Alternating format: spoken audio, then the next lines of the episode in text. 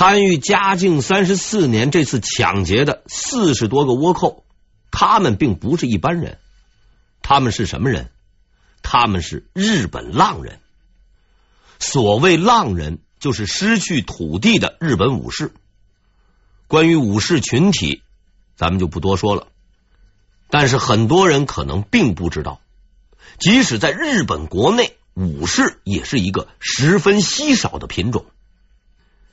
在日本战国时期，名义上的最高统治者是天皇，实际控制者是各大诸侯，又称为大名。武士呢，是大名的属下，即使是像织田信长之类的大诸侯手下的武士，也不过一两千人而已。所有武士团体的成员从小就接受过严格的武术和体能训练，大多数人都练习剑道，练就了一身砍人的技术。即使参加黑社会火拼，拿西瓜刀对砍，估计啊，一个对付五六个都不成问题。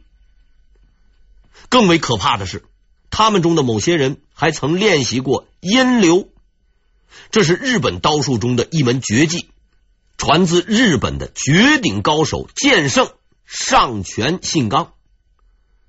虽说练这门功夫的人并不多，也并非个个都是剑圣。但是这些人足可称得上是一流高手，在当时到中国来抢掠的日本人中，也有着他们的身影。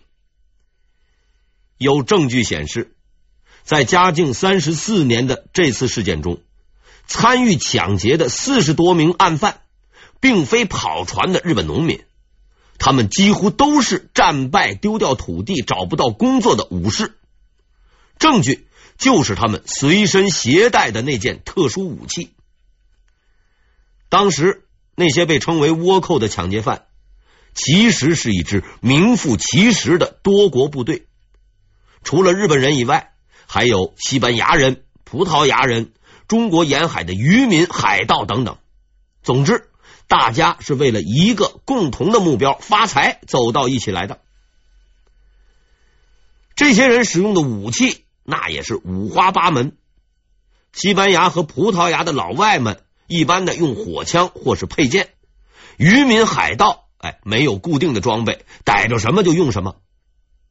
这一支无组织、无纪律的杂牌部队之所以会有强悍的战斗力，是因为其中有着一群作战顽强的日本武士与浪人，而无论在哪儿作战和谁作战，他们都会使用同一种武器。武士刀，不管在中国还是日本，只有武士或浪人才配备武士刀。其实谁能带，谁不能带，也没有专门的认证机构来管。真正的原因在于，这种管制刀具那是很贵的。武士刀的制作十分复杂，要使用很多种不同的铁和钢料，然后用火炉加热。同时呢，由工匠大力锤打，可谓是千锤百炼，耗时很长。纯系手工制造，绝无批量生产。由于此刀制作精良，铁钢的比例合理，所以兼具韧性和硬度。无论是拿去劈柴还是砍人，都相当有效。但拥有武士刀也不一定是件好事，因为你就算买得起。也不一定养得起。由于该刀采用铁钢合金制造，容易生锈，所以呢，就必须得好好的伺候着。隔三差五就要去找人磨刀，哎，使用特殊磨刀石，费用很高。每天那都得用油来擦刀，据说呀、啊，还一定要用植物油，比上机油还麻烦。就这么个玩意儿，价格昂贵不说。天天都得保养，比大爷还难扶持呢。除了那帮死心眼的日本武士，谁都不愿意折腾这东西。非但如此，这帮浪人把刀看得比命还重。一九四五年，日本战败以后，侵华日军中许多有武士背景的军官，还曾经向中国方面提出过申请，希望啊带走他们的家传宝刀。表示如果要是不允许，就切腹自杀。不久之后得到答复，切腹自便，把刀留下。日本的许多名刀就此留在了中国，这也是为什么后来有无数日本人不远千里带着大捆大捆的钞票跑到中国买刀的原因。根据史料记载，嘉靖三十四年的那批倭寇，基本都是携带武士刀的浪人，武艺高强，机动灵活，抢一票换一个地方，从不走空趟。这样的四十多个倭寇，其战斗能力可想而知，在当时大致就相当于四十多个特种兵，而驻守各地的明朝军队大都是战斗力极差的守备兵，或是民团团练，基本上啊也就算个民兵水平。民兵打特种兵，能打赢那才叫怪事儿。这帮劫匪也不攻城，抢了就跑。放在今天，就是持枪流窜犯，自然是难以围捕，所以才会出现所谓打到南京城下的怪事。这才是倭寇的真实实力。胡宗宪面对的就是这样一群敌人，他们时而集中，时而分散。大队倭寇战斗力强，不好打；小队倭寇机动灵活，没法打。为了几十个人调集数千大军围捕。实在是丢不起这个人，还不如去上吊呢。就在胡宗宪一筹莫展的时候，哎，有那么一支奇特的武装出现了。他们组成了民兵联防队，四处围剿倭寇。而更让人吃惊的是，曾纵横千里无人可挡，连政府军都不怕的浪人倭寇，碰到他们却总是全军覆没，落花流水。因为浪人们固然是剑道高手，这帮兄弟却是高手中的高手——少林寺的和尚。嘉靖三十三年，南京中军都督府都督同知万表终于无法忍受了，流动倭寇四处出没，使他焦头烂额，却又无计可施。苦思冥想之下，他突然灵机一动，召见了杭州及苏州两地的寺庙主持。交给了他们一个任务。几天以后，一支由苏杭两地上百名和尚组成的巡防队正式成立，主旨只有一个：杀死倭寇。这帮和尚都是精挑细选的武僧，个个自幼苦练武艺，精通棍法，老家也都在附近，深受倭寇之害。听见倭寇这俩字儿，那就手痒。他们得知组建武僧巡防队的消息，纷纷踊跃报名，经也不念了，抄起了棍子就上了战场了。事实证明啊，中华武术确实是博大精深，拿刀的武士干不过拿棍的和尚，管你什么阴流剑道，几棍子扫过去，全部滚蛋。和尚联防队取得了较好的社会效应。在嘉靖三十三年至嘉靖三十六年间，这个队伍在杭州湾及松江府，也就是现今的上海附近一带，与倭寇作战多次，无一败绩，令倭寇是闻风丧胆。其中最为生猛的一次战役，发生在松江附近的翁家港。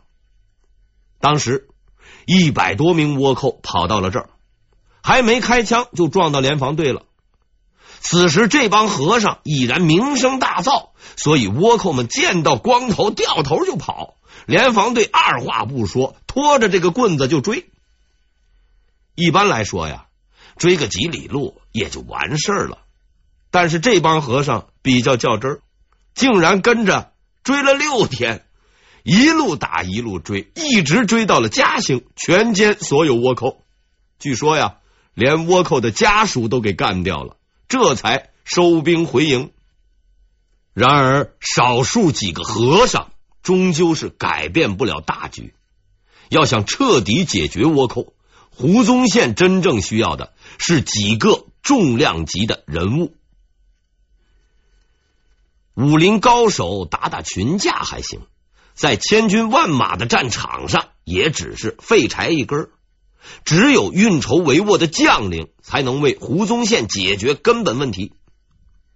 幸运的是，他没有费多少功夫，就找到了第一个人选——于大猷。在胡宗宪没来之前，于大猷已经在浙江孤军奋战了很久。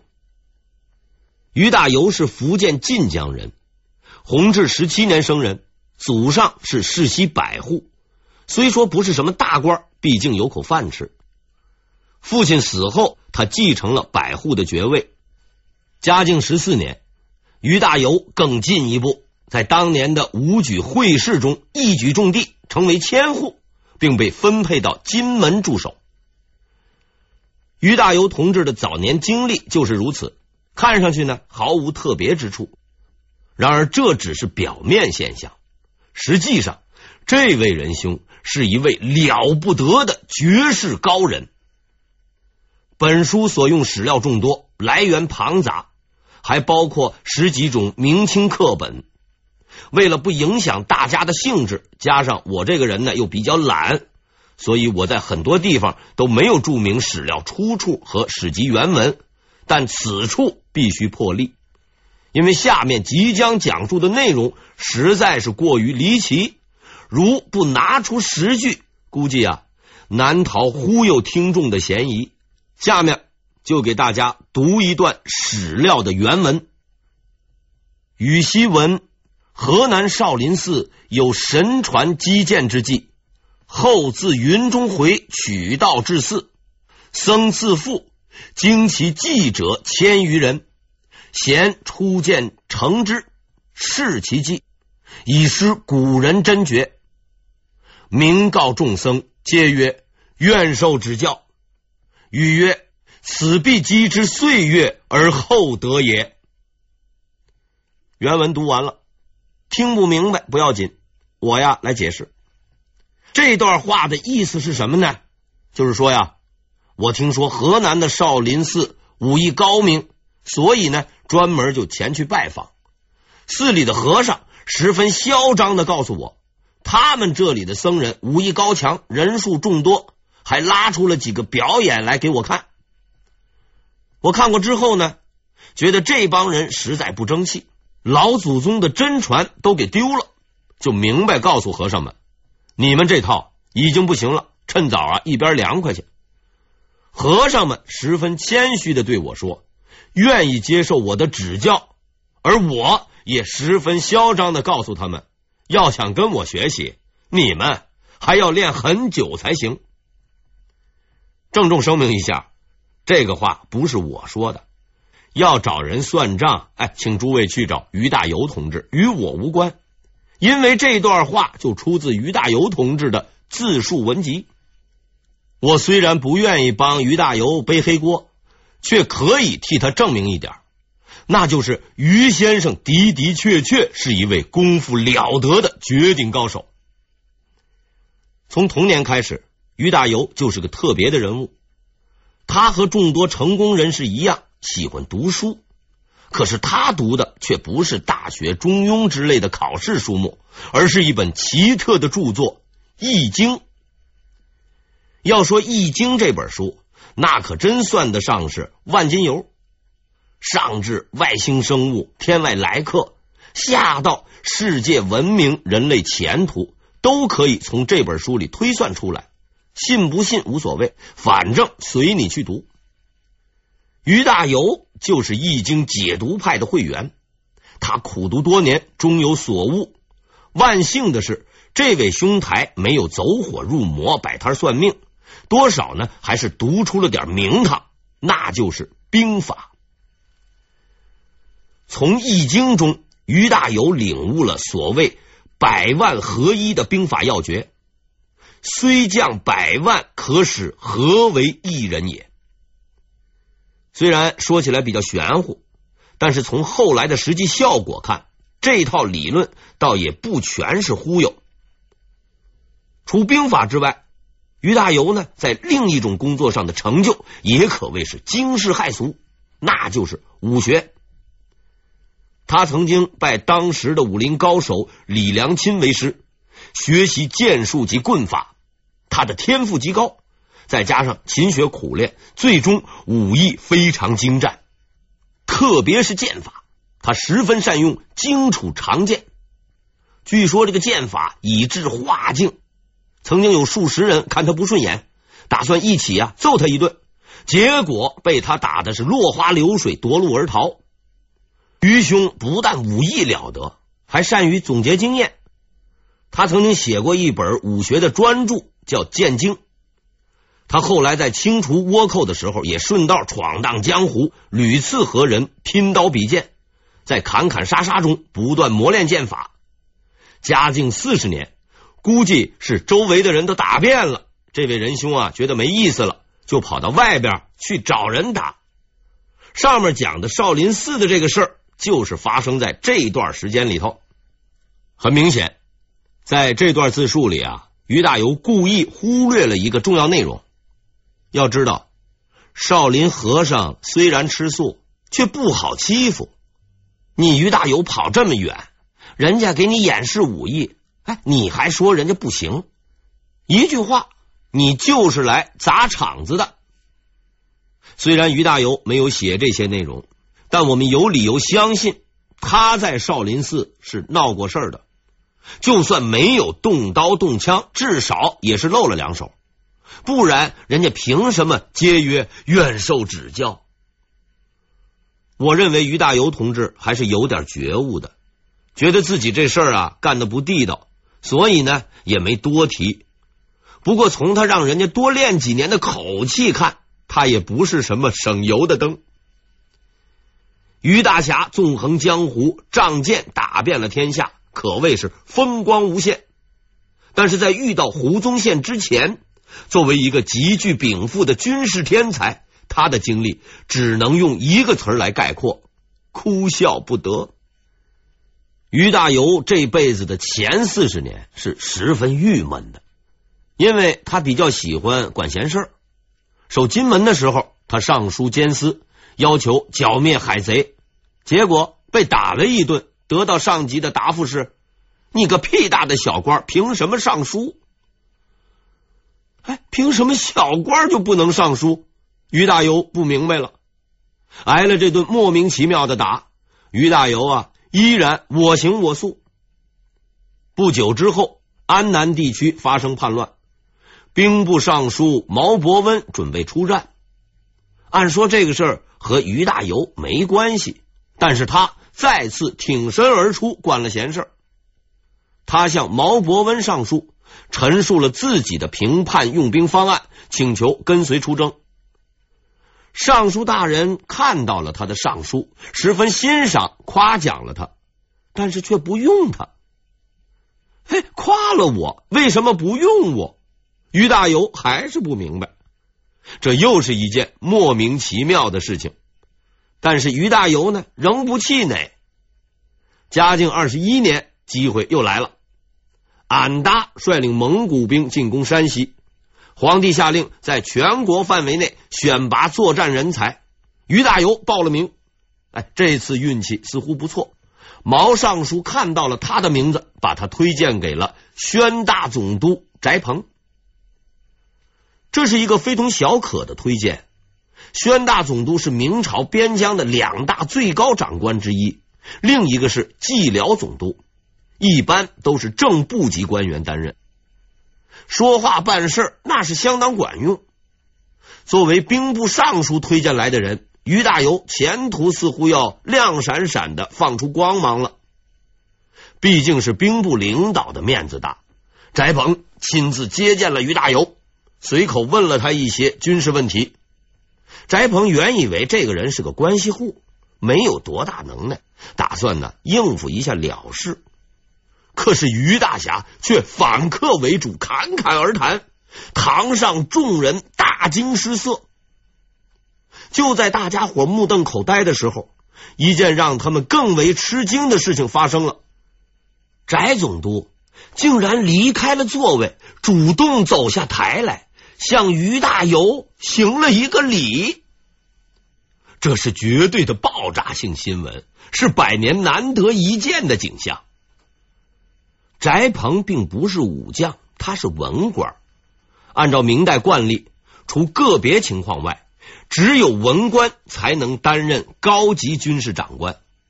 即使同样品级，文官的地位也要高于武将。在许多文进士的眼中，武将都是一群没读过书的大老粗，武进士也不例外。然而，正部级总督翟鹏竟然向眼前的无名小辈于大猷行了一个礼，因为他的才学与执着。按说，事情到了这里，于大猷应该翻身了。可是，最让人匪夷所思的事情也就发生在这儿。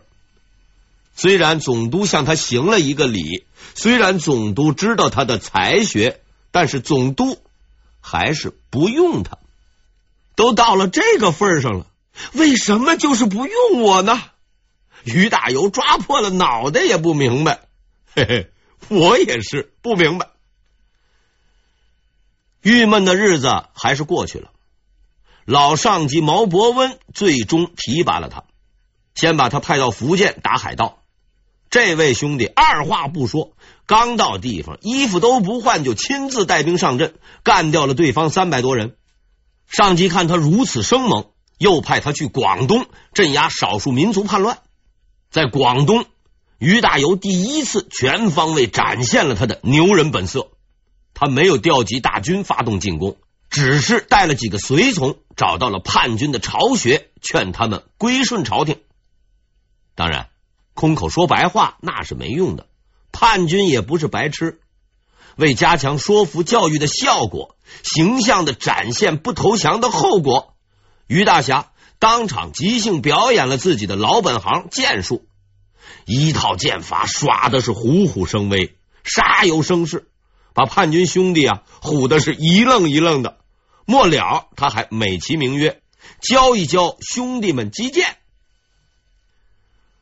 叛军倒也不是吓大的，他们很快就推出了自己的精神领袖，一个据说打死过老虎的人。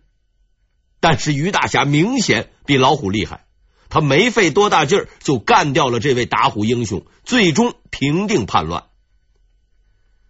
就这么着折腾来折腾去，于大侠终于翻了身。嘉靖三十一年，他调任宁波参将，不久后。又升任苏松副总兵，相当于军分区副司令员。此时，张经已经到浙江就任总督，于大猷是他的下属。之后就是以前讲过的那些事儿：赵文华捣乱，催促张经出战，张经呢准备不足，不愿出战，一拖再拖。不过，在这一幕的背后，还隐藏着另一个细节。